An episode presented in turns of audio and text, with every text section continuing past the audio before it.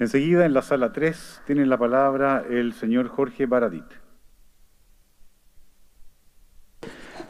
Buenas tardes a todos y a todas.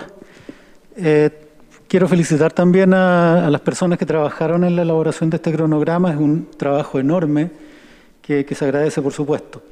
La participación popular es clave, con letras mayúsculas. De ella depende parte de la legitimidad de la convención y hay un detalle que me gustaría, sobre el que me gustaría hacer alcance. Este cronograma indica que el día 8 de noviembre comenzaría el periodo de recepción de iniciativas populares de norma.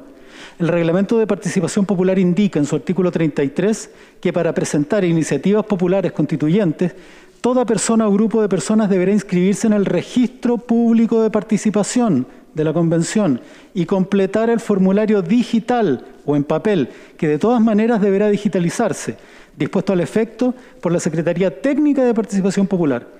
Me parece que es un error invitar a la población a presentar iniciativas cuando aún ni siquiera se cierra el proceso de elección de la Secretaría Técnica, que deberá recién diseñar, levantar, programar y eventualmente poner a disposición en algún momento esta plataforma que los recibirá.